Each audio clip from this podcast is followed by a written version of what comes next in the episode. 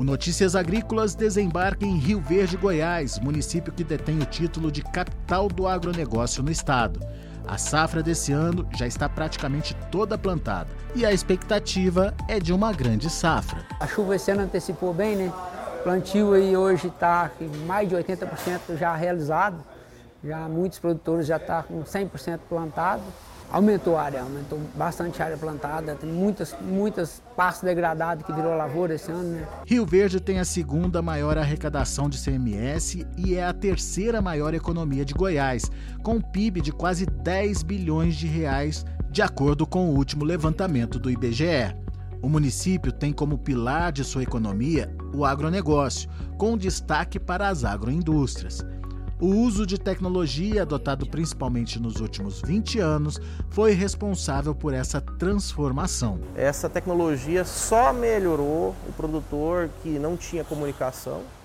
Ele hoje tem condições de adicionar, de buscar um contato mais rápido, mais eficiente. Né? Então, ele mais que melhorou, ele otimizou muito os processos. É, da, da linha rural para a linha industrial, para a linha de cidade. No entanto, nesse encontro com lideranças do agronegócio do município, ficou claro que, apesar de toda essa transformação vivida nas últimas décadas, ainda tem muito a se fazer. E um grande gargalo é a conectividade nas propriedades rurais. Hoje, a maioria das propriedades tem internet, só que internet fraca, né? A internet nossa hoje aí é dia que você fica três, quatro dias na fazenda sem internet. Hoje o produtor rural ele tem que ter um alto custo de, de, de estrutura, infraestrutura para poder fazer antenas, torres para captar sinais, né, via hoje rádio, na maioria das vezes, porque hoje as concessionárias que vendem e fornecem esse produto por fibra ou por outro meio de, de alinhamento, não estão dando conta de atender. Para entender melhor essa situação, fomos até a Agropecuária Sete Manga, uma propriedade rural que diversifica e intensifica as atividades. O modelo de produção vem sendo desenvolvido em parceria entre o proprietário da fazenda, o zootecnista Pedro Cláudio de Azevedo e três herdeiros, Pedro Arthur, que é o engenheiro aeronáutico, é o filho responsável pela administração e pela implantação das tecnologias utilizadas na Sete Manga. São 151 hectares com criação de equinos, rebanho com 800 ovelhas, 450 bovinos de corte, além de 120 mil aves poedeiras em três núcleos produzidos em sistema de integração com a BRF e uma vila que abriga cerca de 12 famílias, num total de 46 funcionários. E para fazer todo o sistema operacional e gestão da fazenda funcionar, é preciso uma boa conectividade.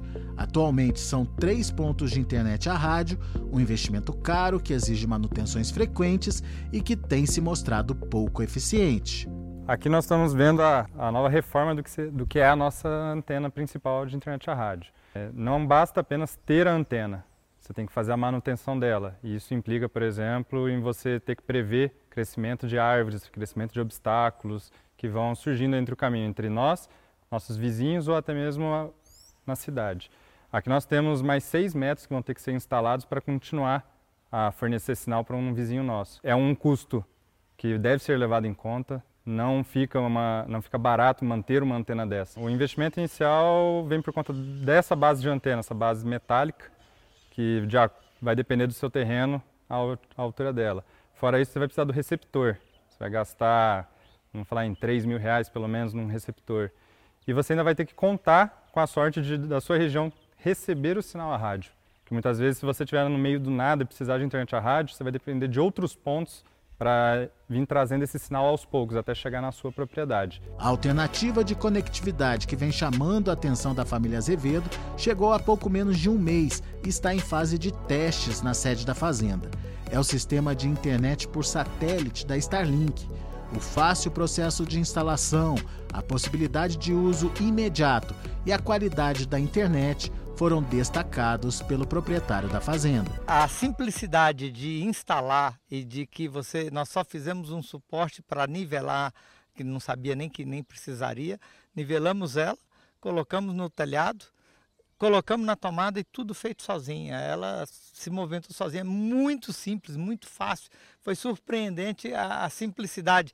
E ela já veio toda conectada, realmente para você não pôr a mão ou para, se você tivesse que desconectar, já sabia onde era a conexão. Então é autoexplicativa, autodidática e é uma simplicidade fantástica. A qualidade nós chegamos a medir ali, que eu acho que ela ainda tem um ponto que, que pega um sombreamento de umas árvores é, ela chegou a dar 250 megabytes por segundo é, de download e 45 de upload. Então, a nossa internet hoje aqui é equiparável à internet boa que tem no município. Criado pela SpaceX, o serviço fundado por Elon Musk tem o objetivo de oferecer internet banda larga de alta potência, mesmo em regiões mais remotas. A companhia iniciou as operações no Brasil no primeiro semestre desse ano, com coberturas no sul e sudeste. Chegou recentemente ao centro-oeste e até abril do ano que vem deve cobrir todo o país. A conexão é feita através de um carrossel de 3 mil satélites da Starlink no espaço. Toda essa rede está em órbita baixa, ou seja, próxima da Terra, o que garante uma resposta mais rápida e menos risco de interrupções de sinais. A única exigência para fazer funcionar a antena é ter uma fonte de energia. E para testarmos a novidade, levamos a antena para um local sem internet e utilizamos energia gerada pela bateria do carro. A própria antena se encarrega de fazer a conexão com o satélite. Então agora nós vamos ao teste definitivo. Trouxemos a Starlink aqui para o meio do pasto. Vocês estão vendo o pasto, logo mais atrás o rebanho da fazenda e a gente quer saber se vai ter conectividade ou não. Muito bem, contato estabelecido. Conexão lá em Campinas, então. Renan está me ouvindo e o Daniel está me ouvindo também? Positivo. Como é que está chegando a nossa transmissão aí para vocês? Muito bem, muito bem. E seja bem-vindo ao futuro, Alexander. Muito bom, né? É isso. A partir de agora, Daniel, a gente pode fazer as nossas transmissões de onde você quiser, tá certo? Com certeza. Cobertura do Starlink é pelo mundo. Starlink nos leva para o mundo. Conexão a todos os lugares. Com uma internet sem interrupção e com pouca oscilação, mesmo com tempo chuvoso, o produtor rural já faz planos para aprimorar o processo de conectividade e automação da fazenda. Isso muda completamente porque agora a gente vai começar a falar sobre eficiência. Então eu vou poder ter dados em, em tempo real saindo dessa fazenda e indo, por exemplo, para um escritório na cidade. Eu vou poder ter dados saindo daqui indo para um escritório de contabilidade e principalmente vou ter esses dados na palma da minha mão o tempo todo. Então isso vai me auxiliar na tomada de decisão e na correção dos problemas, aumentando assim a eficiência. Queremos implantar uma melhor rastreabilidade no nosso gado, conseguir fichas únicas de cada, uma, de cada animal, poder acompanhar o crescimento dele, poder sincronizar isso com balança, com brincos de é, frequência baixa para identificação remota deles, conseguir jogar isso num servidor, por exemplo, e tratar esses dados.